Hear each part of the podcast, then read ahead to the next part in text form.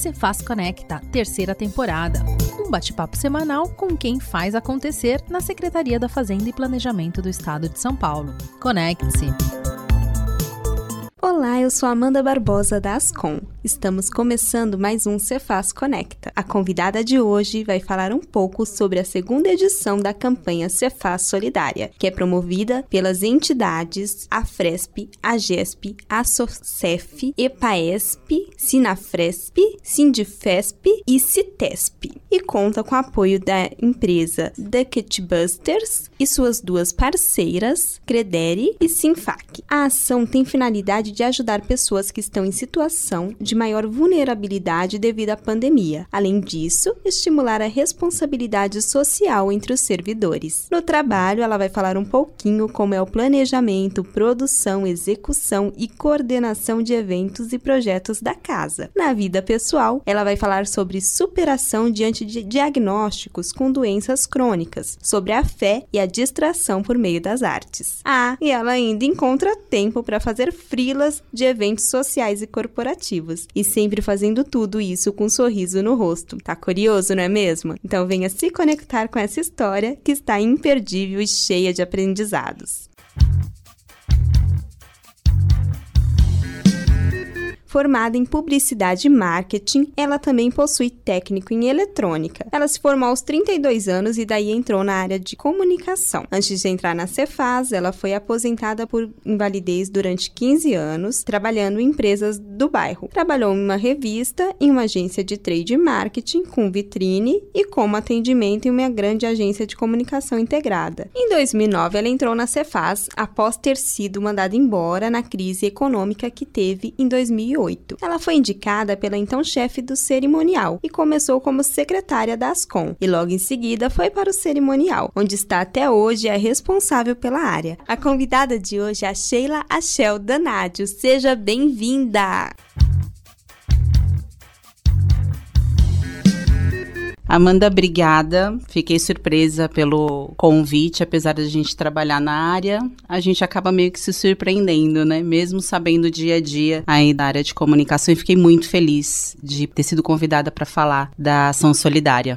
Nós que agradecemos a sua participação e agora a gente tem muitos assuntos para tratar ah, hoje, ah, hein, Sheila? Então, vamos começar falando sobre a segunda edição da Cefaz Solidária. Conta um pouquinho pra gente como que é a ação. Vou falar um pouquinho do ano passado. Reforçar o ano passado que foi um sucesso. A gente começou meio de maneira singela e a gente se surpreendeu com as sete toneladas recolhidas no estado todo e foi surpreendente. E começou com muita timidez, mas mas as áreas elas foram se envolvendo aos poucos, o patrocínio foi chegando, o suprimento para que a ação acontecesse e foi muito ousado a gente conseguir botar uma ação dessa de pé no meio da pandemia, estava no auge da pandemia, bem no começo onde era tudo muito incerto, não tinha vacina e aquelas altas absurdas de casos e mortes de gente conhecida inclusive, mas isso não parou a galera e a gente conseguiu botar essa campanha de pé. Foi surpreendente porque porque a gente não contava com o número que a gente teve de voluntários e foram muitos voluntários, muitos chegaram depois e foi um sucesso. E a gente conseguiu fazer de maneira cadenciada no estado todo. O que aconteceu aqui na sede, no prédio, aconteceu simultaneamente, de maneira cadenciada e da mesma forma, só que cada um com a sua carinha, em todos os lugares e com a mesma empolgação e com a mesma alegria. E todas as entidades beneficiadas ficaram muito felizes e a gente ainda mais, porque eu acredito acredito que qualquer ação solidária que você faça, ela é uma via de mão dupla, né? Você ajuda, mas a gente acaba se beneficiando também. E foi um momento gostoso, porque a gente não, não se via há muito tempo. Então foi um momento do pessoal se encontrar e marcar ponto de encontro, horário e departamento se encontrando, as pessoas ali. Então foi muito gostoso. Com essa bagagem, né, do ano passado, novamente veio a ideia da gente fazer de novo. E o cerimonial ficou muito feliz de novo novo de poder participar e poder colaborar. E esse ano a gente vai continuar com o mesmo formato, dando prioridade para os drive-thrus, priorizando a questão do distanciamento, respeitando toda essa questão por conta da pandemia, se bem que tem menos casos que o ano passado, a gente está com um pouco mais de tranquilidade de fazer ação, né?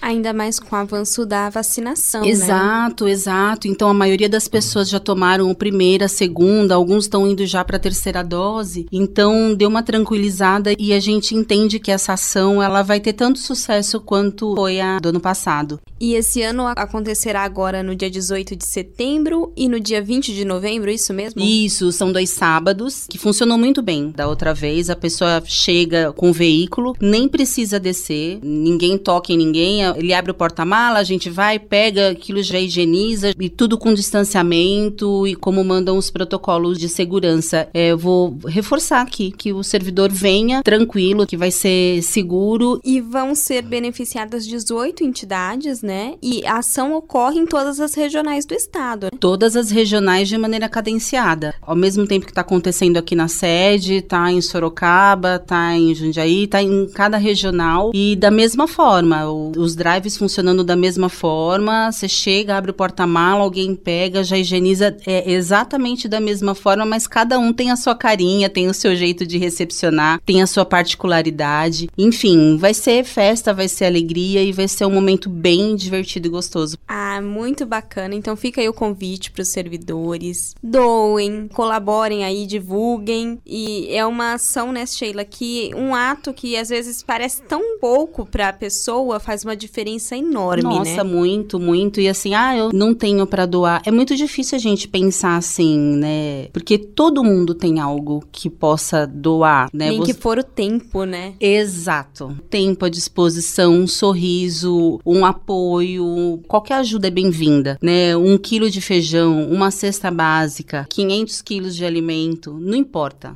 né? Eu acho que se cada um fizer um pouquinho, a gente vai conseguir atingir o objetivo e sem esquecer o foco principal, né? Que os olhos não estejam voltados para nós, mas sim para aqueles que realmente estão precisando. Então, essa é a intenção da ação, que todas essas entidades de classe que estão envolvidas, os apoiadores, aqueles que estão colaborando de alguma forma, os servidores, se unam em prol de um objetivo comum, que é ajudar o próximo. Então, nessa hora não tem quantidade, não tem quem fez o que, é todo mundo. É muito interessante você falar isso porque cada gesto importa. Então não é a quantidade, é o que você faz pelo outro. É um pouco que você doa faz uma diferença enorme na exato, vida do outro. Exato. E falando em doar, na edição de 2020 foram doados alimentos. Nessa segunda edição ampliou aí a questão de doação, os itens, né? E a Sheila vai falar agora um pouquinho pra gente quais itens podem ser doados. Ah, sim. Como a gente fez ano passado com alimentos, né? E super funcionou e a gente meio que já tem uma experiência e sabe como lidar com os alimentos, a gente pensou por que não pensar em datas próximas ao Dia da Criança e Natal e pegar entidades, né, que atuem com esse público, né, infantil e a gente abrir um pouco o leque, né, não só alimento, mas também brinquedo e livro. A gente pensou como que a gente poderia fazer isso e é muito simples. Para que complicar? Tem brinquedo em casa? Pode ser usado? Pode. Em bom estado? Ok. Traga já limpo, higienizado. Se tem alguma coisinha para consertar, conserte. Disponibilize seu tempo, o seu carinho. Higienize, limpe, cuide, restaure. Traga. É usado? Traga. Quer comprar novo? Compre. Livro? Usado? Sim, ok. Quer novo? Ok também. E alimento?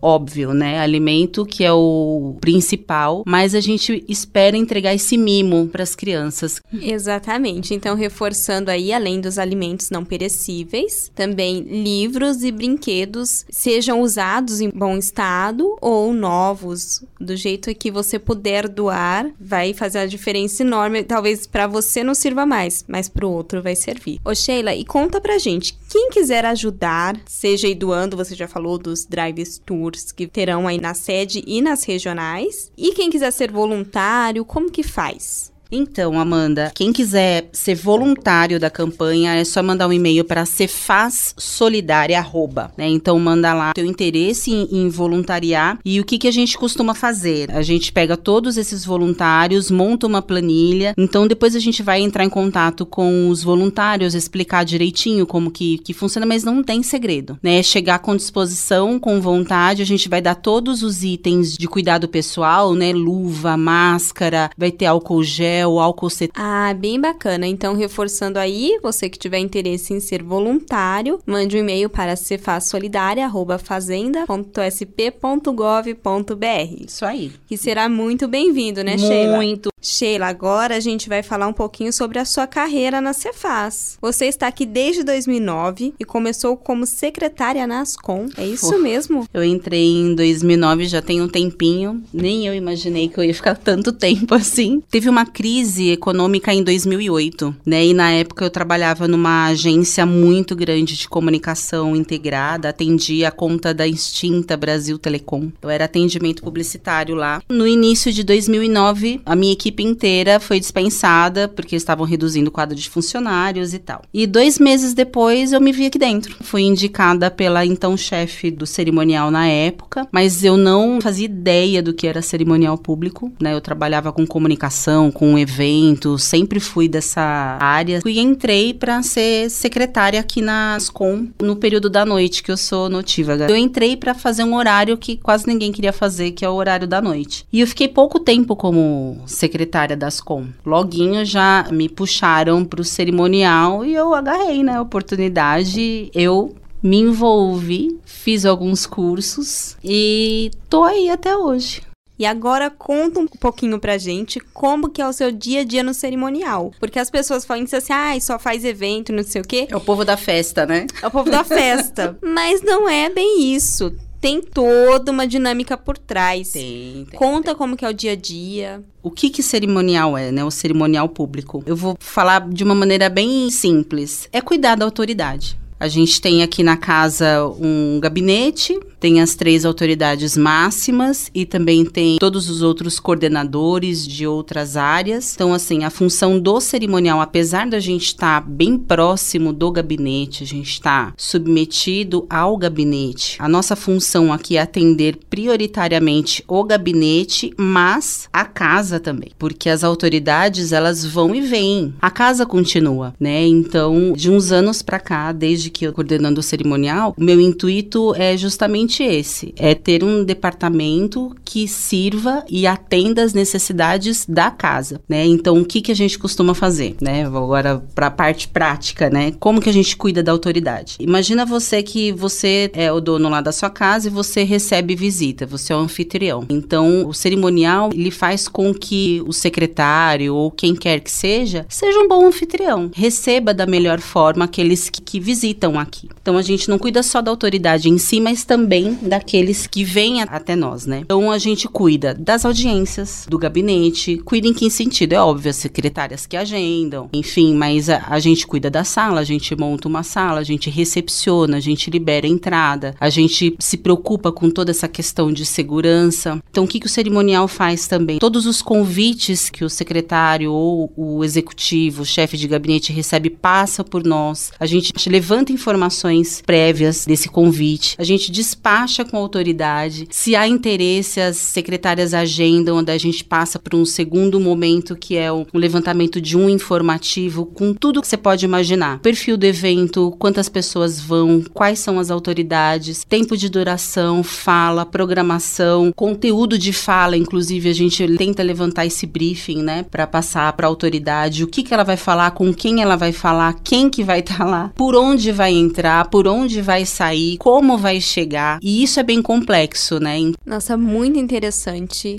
Então, o cerimonial ele tem aí um papel fundamental na casa de participar de eventos aí internos, externos e de estar tá ali auxiliando. E também tem algumas curiosidades da área, que a Sheila vai falar um pouquinho agora pra gente. Em eventos, vocês também procuram saber o que os convidados comem, bebem? Tem todo esse cuidado, Sheila? Lógico. Por exemplo, se a gente recebe uma autoridade, vamos falar de acessibilidade. A gente tem que se preocupar com isso, né? Se precisa de um acompanhamento, se é cadeirante, se tá com a mobilidade reduzida, usando uma muleta. Enfim, a gente se preocupa com isso, a gente libera determinados acessos, acompanha, põe até bombeiro para acompanhar. Em relação à alimentação, vem alguém fazer alguma reunião aqui ah, não toma café, só toma chá. Parece que é um mimo, mas é algo que você um cuidado que você faz em nome da autoridade que os convidou está recebendo, como se você estivesse fazendo o teu melhor para receber um convidado seu na tua casa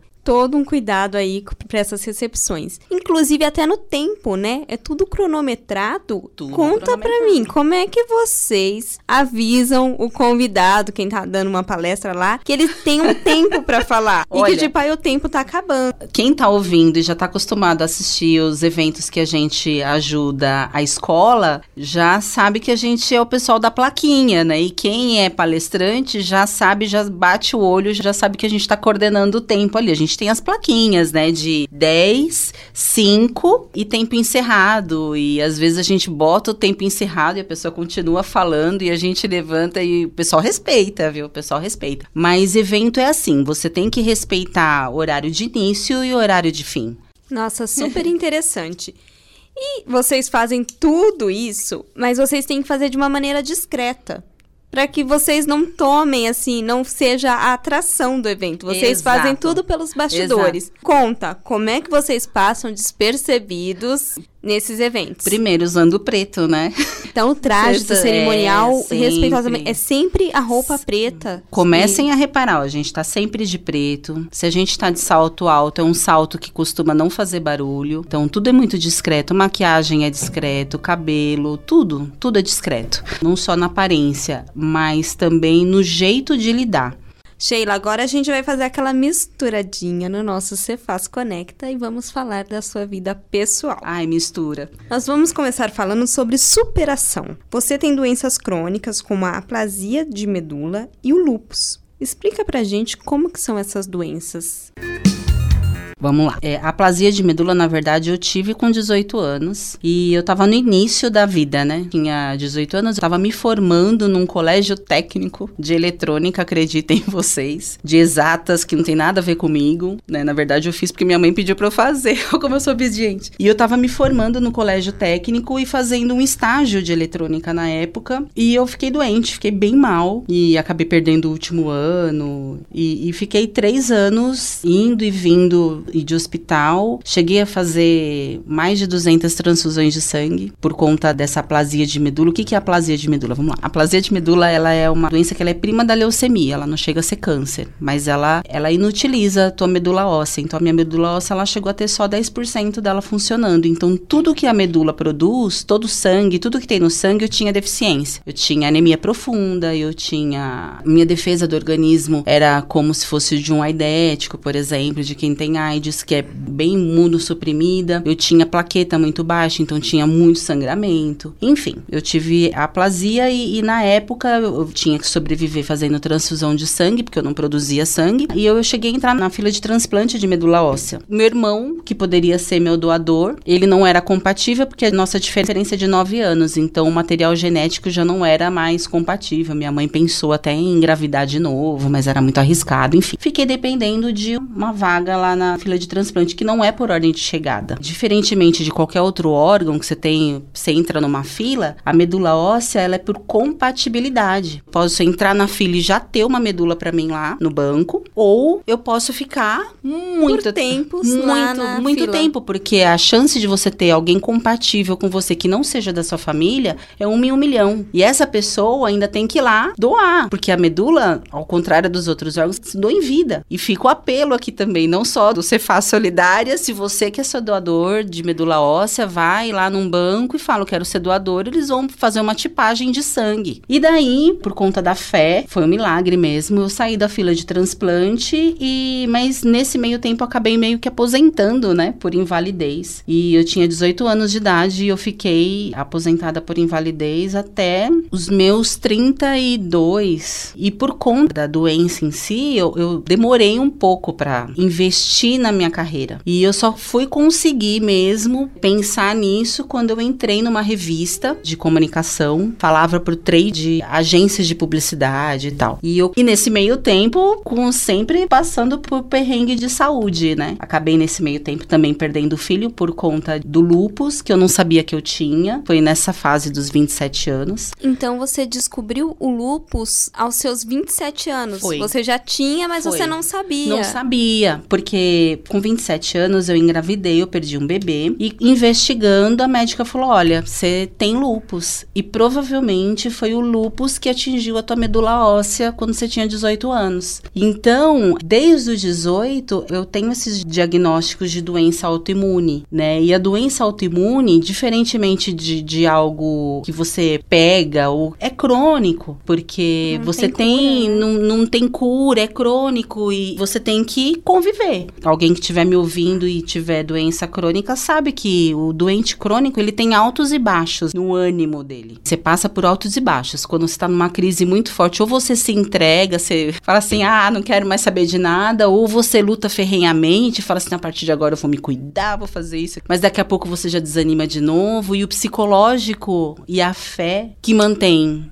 né, Porque tem os altos e baixos, Tem. né? As pessoas às vezes vão ouvir e às vezes não entendem isso, né? Questão de imunidade, tudo isso, né? Exato, porque cansa, você tá lutando contra o seu próprio organismo e, algo- e é uma coisa que independe também de tanto cuidado, né? Às vezes você faz tudo certinho, mas os seus anticorpos lá surtam do nada um belo dia, no caso do lúpus, que eu tenho o eritomatoso sistêmico, não é, tem dois tipos de lúpus, o de pele e o eri- eritematoso sistêmico. O de pele, todo mundo já deve ter visto alguém com aquela asa de borboleta, formato de asa de borboleta no rosto, a pessoa não pode pegar sol e tal. Mas o eritematoso sistêmico, ele atinge órgãos vitais. Então, às vezes o meu organismo surta, fala assim: "Ah, agora eu vou pegar o pulmão". Ah, já aconteceu de eu estar trabalhando foi em 2011, 2011, 2012, eu tive uma crise de lúpus de pulmão, fiquei internada 15 dias, eh, tive que fazer até biópsia de pulmão em centro, no centro cirúrgico. Muito tempo de corticoide, fiquei super inchada. E agora eu tô passando por outra crise. Só que agora ele pegou a parte eu tô com uma síndrome antifosfolípide, que ela propicia trombos, né? Quem tem a doença crônica tem que lidar com esses altos e baixos, né? Porque os seus anticorpos que surtam e decidem. Ô, Sheila, e uma coisa que chama muito a atenção, e você agora vai dar uma lição aqui pra gente. Você, por mais que tenha algum problema ali, alguma coisa te atingindo, você tá sempre com um sorriso no rosto e uma fé, uma fortaleza ali, acreditando, sempre pra cima. Conta um pouquinho pra gente agora sobre isso. Eu falo, pessoal, ah, eu tô rindo de tonta. Porque se for olhar mesmo a fundo, né? Mas na verdade, é... tudo que a gente olha sem os olhos da fé te desanimam, te põem para baixo. Mas quando você olha com os olhos da fé, você vê de outra forma. E fé nada mais é do que você crer naquilo que você não vê. Então, se você tem fé, o mundo pode estar desmoronando, que você se mantém firme e forte. Mas acima de tudo, o que eu tenho que falar é a fé em que eu tive uma experiência muito. É, a, a experiência da minha vida. Quando eu era adolescente, eu conhecia Jesus e a minha fé é, é em Cristo, eu sou cristã. E de lá pra cá, minha vida mudou. Essa força que eu tenho, esse sorriso, essa vontade, o prazer que eu tenho de fazer as coisas, não, não vem de mim. Dependesse de mim, Deus sabe que eu, eu não estaria nem aqui, porque quando eu tinha 18 anos, o médico me deu dois anos de vida e eu tô já. Vou falar minha idade aqui, olha só. Esse mês eu faço 46. Né? Isso não depende de mim, não é esforço próprio. Então eu creio num Deus que cuida de mim e que me sustenta e que me direciona e que me mantém firme em tudo aquilo que eu faço, né? Eu coloco diante dele e ele me abençoa, simples assim. É aquela história, né? A fé move montanhas e Deus não dá um fardo maior do que a gente pode carregar. Uhum. E não fecha uma porta se abrir uma janela. Então. É, no meu caso é veneziana, é um vitrozinho, mas sempre tem um. Sempre tem uma luz, né, no fim sempre do túnel. Tem, tem, sempre. Deus é muito bom comigo. E você também, além dessa força, desse sorriso no rosto, dessa fé, você também se distrai diante de tudo isso? Ah, eu sou uma pessoa muito distraída. Não, Sheila, estou falando assim dos seus hobbies, porque a Sheila, gente, ela faz de tudo um ah, pouco. eu faço. Ela eu faz faço. artesanato, aí tem uma Eu reforma faço. ali, ela faz. Eu faço. Ela mexe no cabelo. Eu mexo. Ela faz penteados. Por quê? Faz penteados de blogueira, que o pessoal da- da fazenda. Faço, faço. Quando você pensa que não, você chega aqui, tipo, levantou, veio. Quando você sai daqui, Faço. indo quase indo pra uma Sai festa. uma outra pessoa. Não, eu gosto. Eu gosto de lidar com pessoas. Eu gosto de lidar com tudo que é arte, de é música, é trabalho manual. Eu gosto, né? Então eu tenho épocas, né? Isso, e você faz de tudo um pouco, né? Você Faço. faz macramê. Como uma doença autoimune crônica às vezes dá uma certa insônia e eu sou uma pessoa que eu gosto de estar sempre produzindo, tô lá de madrugada, daí eu surto, ah, vamos reformar esse móvel? Vamos. Daí eu vou lá, faço uma pintura, lixo, sempre vou fazendo uma coisinha ou outra diferente, vou buscando coisas no Pinterest, vou olhando e, e- e tendo ideias e agora eu tô na época do macramê. Então assim, eu faço macramê, tem tudo tem macramê em casa, eu dou presente de macramê, eu dou suporte de planta, eu dou chaveiro. Então, é, é, sobrou um tempinho, tô com insônia e tal, boto um- uma musiquinha, um louvor e ó, macramê e vou fazendo as coisas. E também a- eu arranho no violão, né? Não vou falar que eu toco violão, que eu não toco assim, não toco. Ah, como ela toca. Não. Eu arranho. E agora eu inventei de aprender o ukulele, que é um instrumentinho da moda aí, de corda, um sonzinho tipo havaiano, bem gostosinho. Eu gosto muito disso. E você também gosta de registrar os momentos, né? Ah, eu adoro fotografar, Mandita, adoro. Adoro fazer foto. Aliás, é, eu não. Na verdade, tudo isso que eu faço, eu não sou expert em nada. Tudo Eu por sou- hobby, né? É tudo por hobby e E além de tudo isso que você faz aí, 300 coisas de nos seus hobbies, você ainda encontra tempo pra fazer frilas de eventos, né? Faço, opa, faço. O fato de você estar envolvido no cerimonial público, você acaba entrando no meio de eventos, de contatos e tal, que possibilita. Só além do corporativo, que eu faço frilas corporativos, eu tenho pego alguns eventos sociais. Fiz um evento social que é bem diferente o formato, né? Não vou chegar senhoras e senhores, bom dia, boa tarde. Não, num evento social você é mais despojado e tal. A gente está encerrando aqui nosso podcast, está chegando ao fim. Eu queria agradecer a sua participação, mas antes eu quero que você deixe aí uma mensagem para os servidores diante de todos esses assuntos que a gente falou hoje. mensagem no meio de uma pandemia que a gente tá para servidor público no meio disso tudo, para quem ficou até o final, quem teve paciência de ficar até o final ouvindo a minha história, vou confidenciar algo para vocês. Eu não tomei a segunda dose ainda, só tomei a primeira por motivos médicos, né? Tô trabalhando, venho presencial com todos os cuidados, não deixando de trabalhar e de dar o meu melhor, também não deixando de me preocupar. Então assim, o que que eu queria deixar para os servidores? É, diante de tudo isso, o momento é crítico, se cuidem, realizem o trabalho de vocês da melhor forma, que isso faz um bem danado e tenham fé e confiança, porque a gente tem um Deus que cuida da gente, ainda que a gente não saiba.